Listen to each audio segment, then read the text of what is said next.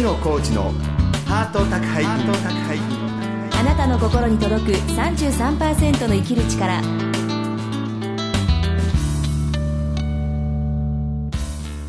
ご機嫌いかがですか？作家の月野コーチです。松井宏恵です。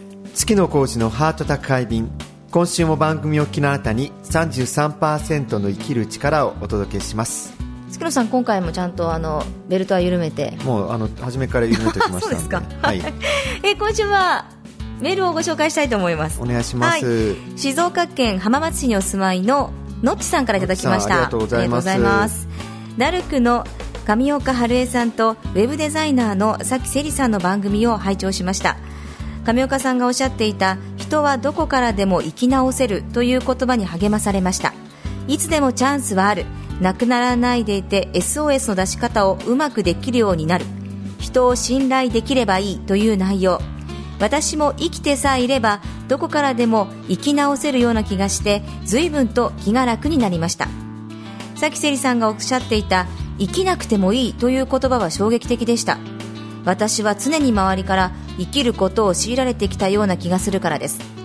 生きようとか生き続けようとか本当にしんどく感じる時がありました。けれど今日一日生きてみようとか少しずつの生きる力を確かめるみたいなことを積み重ねていけば何か自分に生きていてよかったと思えることがあるのではないかと思えてきました。ラジオを聞いてとても生きることに希望を持つことができるようになりました。早寝早起きの生活リズムも定着してきて外に出かける機会も多くなり少しずつですが生活に動きが生じてきました。良いことだと思います。月野さんの書かれた本も読ませていただきました。元気をいただきました。ありがとうございます。また番組を拝聴させていただきます。皆様お元気で。というありがとうございます。あのハート宅配便あのねオンデマン、オールニートニッポンのオンデマンドコーナーで、はい。えー過去の放送を聞けるん。仕組みになってますのでね、はい。もしよろしかったらうね、んぜひそうですね。ね聞いてみていただけますと、えーはい嬉しく思いますけれどうんも、やっぱこうやってねメールいただきますとね、はい。やっぱりすごくね、え嬉しく思いますね。うん。本当。あのさっきセリさんがおっしゃった生きなくてもいいということは。はい。もう私インタビューしながらこんなことをうん。おっしゃってくださるからすっかりすべて忘れて忘 忘れてこんなねえこんなねこんな着なくていい、これでもちょっとええ。私の心にヒットしました、今。ねえね。うん、だからのっちさんがねその言葉によってすごくこう周りからね生きることを強いられてたような気がするって生きようとか生き続けようとか本当にしんどく感じる時があったって、ねその肩にがちょっとふっと降りた感じがしたんでしょうね。そうやっぱりうん最近、まあ、じあの応援ソングみたいなのが多くて、はい。私この間テレビ見たら、ええ。ラップのメジャーな人たちがいろんな、はい。日本のラップですよ、ええ。やったらみんな頑張れみたいなはいのが多くて、で素晴らしかったんですけど、ええ。でも疲れ果ててきて、ここあーはやっぱり生きなくていいよ、これが生きづらさ系の心はやっぱりヒットをしますんで。なるほどね、うん。私今度はい生きなくていいラップやりますから、本当に？生きなくていいよ。よ えー、月野さん、そのまた格好でラップとかやるんですか？そうそれ脱力ラップやっぱりあーなるほどね。そういうジャンルをね。そう。これからね。メッセージですよ。なるほど。はい。でも月野さん、はい。あのまたイベントがはい。ありますよね？あの7月19日です、はい。日にですね、あのー依存症という病気やりますんで、ええ。はい。えーポレポレ座で、ん。えー午後8時はい。半からのイベント開催となってますんで、ええ。ドリンク付きで2000円、はい。詳しくは月の工事ホームページまで、うん。あのユーストリームで、はい。えー生放送オンデマンド放送されますんで、ええ。もしお時間がありましたら、はい。ぜひぜひあの見てやってくださると、はい。私も嬉しいんで。ええ。あのこう世間の片隅で流れていくとね、うん。あのユーストのカウントとか常に気になってますか？ら 何人見てるとか。もうなんかそういう数が気になりますかやっぱり。めちゃくちゃ気になる昔髪の毛の数数えてたんですおでこのあのここに微妙にあるおでこのか髪の毛おをう。数えてたんですけど、はいはいはい。もうここまで進行すると もう数える価値もなくなって、まあ、今はそういう方に数えてますから。数えることがお好きなんですそうねなんです。皆さんの,、はい。あのね、うん。励ましで、はい。なんとかかんとか生きてますので、ええ。ーよろしくお願いします。よろしくお願いします。今週も30分間最後までお楽しみください。月の工事のハート宅配便。あなたの心に届く33%の生きる力この番組は全国15局のコミュニティ FM とインターネットラジオ局オールニートニッポンを通じてここ新潟市からお届けします。月のコーチのハート宅配便。あなたの心に届く33%の生きる力。さまざまな人生体験を乗り越えてきた女性サバイバーに毎週お話を伺っています。今週は先週に続き漫画家の中村ゆきさんが登場ですはい、中村ゆきさんですけれど、はい。えー漫画家として活動なさってます、はい。えー我が家の母は病気ですという、あのお母さんが統合失調症になりまして、ええ。そのあの関わりを描いた漫画で、はい。すごくあの統合失調症っていうのはなかなか、えー理解されてないところもある病気なんですけれども中村さんのその漫画の力でね、多くの方々があこういう病気でこういう対応が必要なんだなっていうのがね、すごい、えーこう世の中にはい。広まったっていうすごい功績のある方なんですね。ええそうなんですよね。はい。で、あの、今回中村さんのご自宅で月野さん収録されたんですけど、はい。あの、なんか鳥のさえずりっていうかまたいいですね。あの鳥がねいて、ええあのお母さん、ええ。パートナー滝さん鳥、えーゆきさんとね そこに紛れ込んだ怪しい中年。それは私なんですけど。そうですか。あとうんそう鳥もちょっと怪しんでて妙に泣いてますけど、まあ、あの幻聴じゃないんで皆さん。あの鳥が本当に泣いてるんねです、。まあ、鳥のその、まあ、ささやきみたいなのもね、楽しみながら今回も聞いていただきたいと思います。はい。えそれでは中村ゆきさんへのインタビュー2回目です。どうぞお聞きください。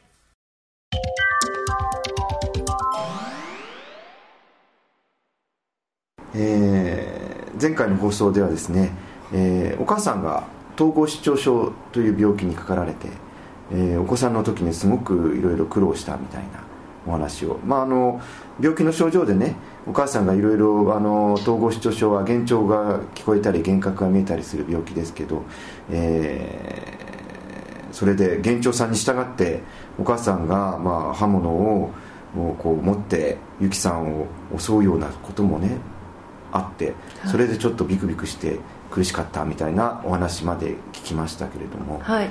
えそれからですね、えー現実的にはねどのような病気の進行と回復とまたゆきさんのね心の変化を聞きたいんですけどどんな感じだったんでしょう？えーとですね当時私ね母が包丁振り回したりとかあと別人格になっちゃうような、うん。そんな行動があったんですけれども、お父さんのところのひいおばあちゃんがはい。霊媒師だったっていうのもあって、うん。日常からそういうあの霊的な現象みたいなのを目撃してたから、あは。母もその類だと思ってたから、怖くなかったんですよ。そんなに。あうん。もちろん包丁を向けられるっていう行為は怖かったんですけど、うんお母さんが怖怖なかったんです、うんうん。お母さんの中に入った何かが何かをしていると思ってたんで何かが悪いんですね。そうなんですよ、ん。だからお母さんの中から出てってくださいっていう思いながら、うんずっと過ごしてたんですけど、はい。21歳の時にもう手に負えない事事態になっちゃってそれはいつもだったら23日で収まっていた症状がはい。5日以上続いたんですね、うん。でこっちも寝てないもんだから、はい。もう5日でダウンして、うん。これはもうどうしようもないわっていうので初めて母を精神病院に連れて行ったんです、はいうん。母の主治医のところに会いに行ったんですね、うん。要は。はい。そしたら主治医が「あれお母さんこんな症状出てたの?」ってびっくりしちゃって私は「お前ちゃんと見てなかったんか?」って。病院にはね通ってたんですよね。そうなんですよね、うん。だけど母はねやっぱり自分の中で恥ずかしいっていう気持ちがあったみたいでね。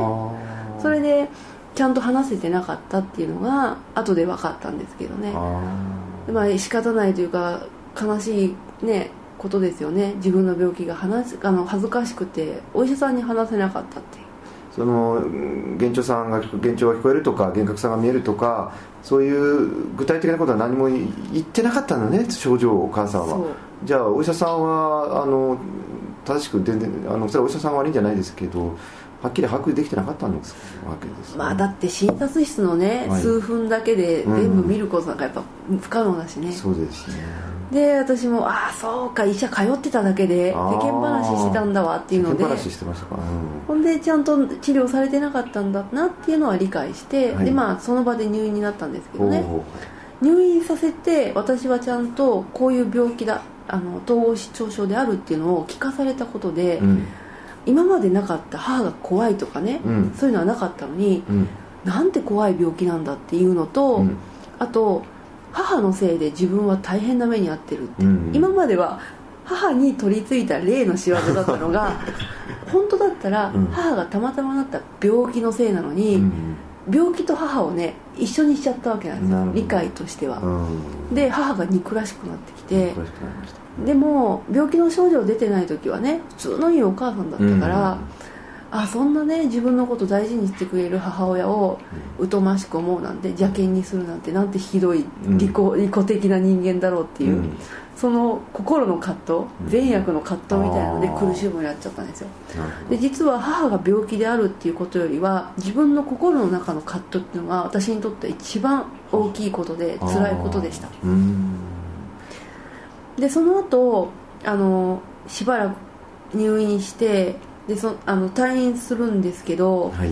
私あまりにね今までの生活はが大変だったっていうことに気づいて母が戻ってきて一緒に暮らすの嫌になっちゃったんですでたまたまよく病気のことを理解してない母の姉が事業を始めるっていうんでちはあょっと手伝ってほしいからどお母さん手伝いがてらうちに住みなよって言ってくれたので一応すごい大変な病気だよとは言ったものの まあなんとかなるよって言うからうん押し付けちゃったんお母さんをね。そう、うん。ああもうもちろん。いやちょっと行ってみようかな、うん。すぐに社会復帰もしんどいしっていうことで、うん。まあ表面上みんなの意見が一致してで私は本当はやばいぞと思いながらうん。も押し付けちゃった、うん。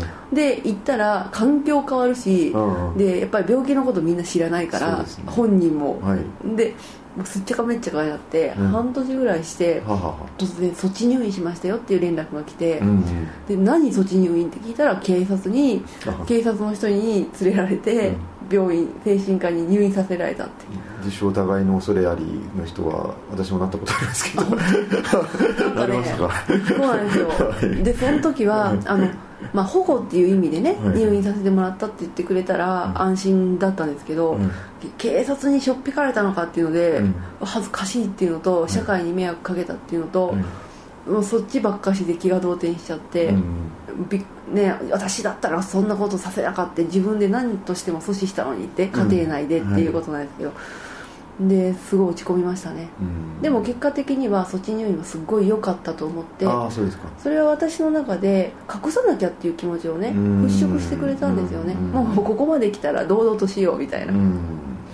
で声を上げれるようになったっていうのがまず第一段階として良かったなってあで措置入院の時にあの簡単に病気の説明はあったんですけど気が動転してるから病気の説明なんか残っちゃいなくて、うん。結局理解できないままあうん。あのずっと過ごすことになってはい。それから45年経ってからようやく、うん。地域生活支援センターっていうはい。施設と巡り合ったことで、うん。そこの職員さんに統合失調症は脳の病気なんですよって言われてはい。え？心って言われたらよく分かんなかったんだけど脳っていう臓器の病気だったんだっていうので少し光が見え始めたっていう理解できそうだって思い始めたきっかけですね。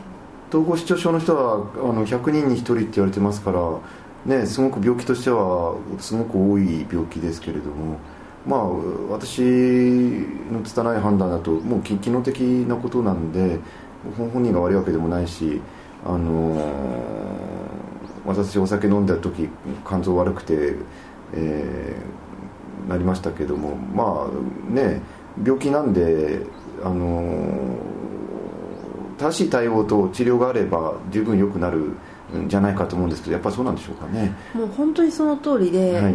あの心の病気なんて言われたらね、うん。本人の、ね、心の弱さのせいだとかねって思っちゃうけれども、うん。脳の病気って言われたら、うんうん。とってもリアルに分かりやすくねうん。あその人のせいじゃなくて、うん。単に脳が故障しちゃったんだな、うん不具合だなっていう。うん。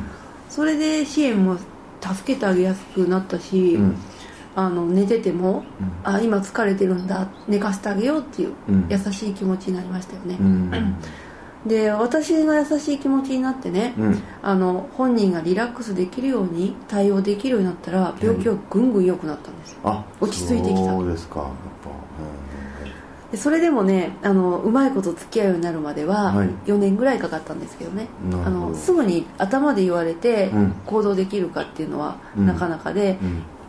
失敗してあのあこうやったらダメなんだなっていうのを学びつつ、ううんまくいったらこうしようみたいなうん。その積み重ねですよね。親子ともどもなるほど。それ前の時とその支援センターにつながった後で、えーたくさんあると思うんですけれども具体的にあこれは間違っててこうだったんだって分かったことっていうと何があるんでしょうか？一番大きいのは、はいはい。私の家族の対応の仕方ですね。うん。あの例えばあの寝てるのも陰性症状でね、うん。疲れて起きれない起きられないっていうことが分かっていれば、うん。あこれは症状なんだと思ってゆっくり寝かせてあげれるのを、うん。私は単にぐうたら病とかねあのこんなに寝てばっかりなのにこれ以上何寝るんだって思ってたから、うん。もうちょっと気合い入れて出かけてこいとかねそういう言い回しをしちゃって、うん。で辛くなってそれがストレスで、うん。再燃病気を発症しや症状を出しやすくなってたんではい。それをすごく支援センターの人に教えてもらってねうん。あの辞めてからはあの再燃することなくなりましたね。であとお薬を飲む飲む大切さ再発を防ぐっていう意味で、うん。その大切さを教えてもらったことで、うん。母もお薬を勝手にやめなくなったのでね、うん。で副作用があって辛かったら医者に相談して一緒に対応を考えるっていうスタイルに変わったので、うん。それもすごく大きいことですね。うん。今はどうでしょうかね。それで私今日の収録はあの中村さんのご自宅に伺って、えーパートナーの滝さんそしてあのお母様ともね先ほどご挨拶してとってもお幸せそうなご一家ですけれども、えー今の病気の付き合い方みたいのはね家族の中ではどんな感じなんでしょうか？そうです主人がものすごくいいね。あの間に入ってくれるうん。空気になってて。ははは。あの母と私がやっぱり病気とか関係なしにうん。親子ってカンカンって喧嘩する時あるじゃないですか、私なんかしょっちゅう喧嘩してます母と。そう。で統合失調症であるとね、うん。その喧嘩が引き金で幻聴が始まったりとかってたまにあるんですあようん。であと不審になってあー。妄想とかにねうん。発展して自分はあの家族が邪険にされてるんじゃないかって。だか。らそういう意味でね親子喧嘩ってすごい再発のキーワードにもなってたんですけど、うん。そね。その間に主人が入ってくれることであの母がワンクッションあるのでねうん。自分を取り戻せるっていうか。うん。だから喧嘩普通に喧嘩してもあの再燃とか再発に至らないようになりましたね。うん先ほどお会いしましたけど見るからに人の良さそうな人で クッションですねあれがね。あれなんてちょっと滝そうさなんですよ。んがクッションとして、うん。でまあやっぱり介護士でもあったからあのあるからねすごく対応がうまいのかもしれないんですけど例えば真夜中に突然母がね出かけるとか言い出した時うにうん「なんでこんな夜中に出ていくのかよ」って「危ねえから家にいろ」って私なんかは命令系なんですね。でも主人なんかは「お母さん」って夜中だから危ないよ心配だよって言ってくれてそれでも行きたいって言ったら、うん。じゃあ僕も一緒に行ってあげるよって。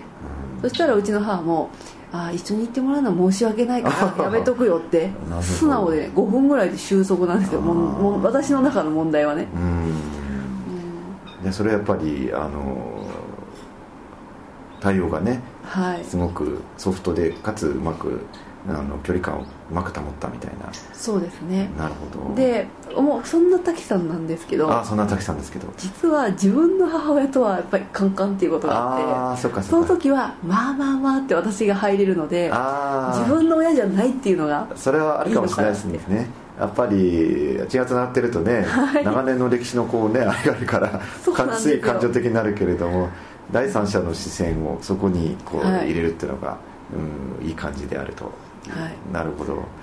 だからそれはね多分配偶者とか関わらず支援センターにしてもねうん。他人が入ってくれることの大切さっていうのはそういうとこかなって。あ分かりました。あなんか見えてきますね。そうですね。うん。まあ、そんなことで、えー統合失調症に関する、えーご本を最近出されたそうなんですけれども、はい。それは、えー、とどんな本なんでしょうか？はい。あの漫画でわかる統合失調症っていう本で、はい、まあ、あの当事者の方が、うん。あの読めるような本っていうのが、はい。難しい専門書しかあまりなかったっていうのもあって、はい。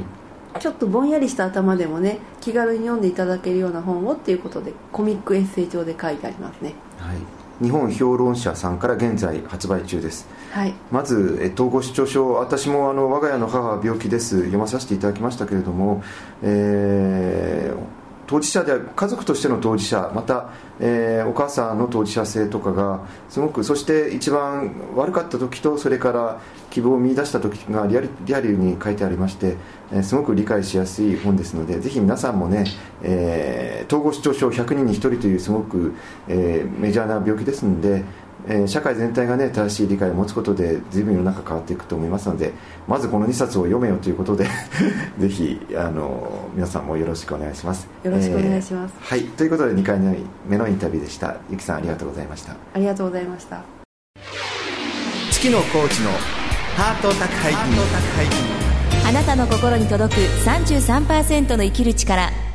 ハート宅配便今週も私月野コーチと。松井宏恵がお送りしていますいやーやっぱ今のインタビュー、ええ。なんといってもやっぱりはい。周りのね、ええ。家族の病気に対する、まあ、病気と思うことがまず大事ですけど、ええ。理解がやっぱりもう鍵だなーっていうのをね、そうつくづく実感しましたね。うん。そしてこう中村さんも経験されたことでこう今言える部分もあるのかもしれないですけど、はい。すごく家族の対応の仕方っていう部分もすごくこう強調されたような気がするんですけどね。そうですね、あのー寝てて怠けてんかなと思って、ね もうそれは病気の症状でね、うん。陰性症状ってあるらしいですけど、はい。そういう時思う存分寝かしてやることが、ええ。あのすごい大事らしいですね、うん。あの壊れ物祭典にも以前、統合失調症の方が出られて、うん。やっぱ同じようなこと言われてたけど、ええ。あそこでゆっくり休ませてくれたから、はい。みたいなうん。ね、分かんないと寝てるから、ね。え何してんだとか言いたくなりますけど。そうですよね。だらだらした生活しないでってそうそうそう。思いますもんね。また普通のだから、うん。あの頑張れよっていう感覚と違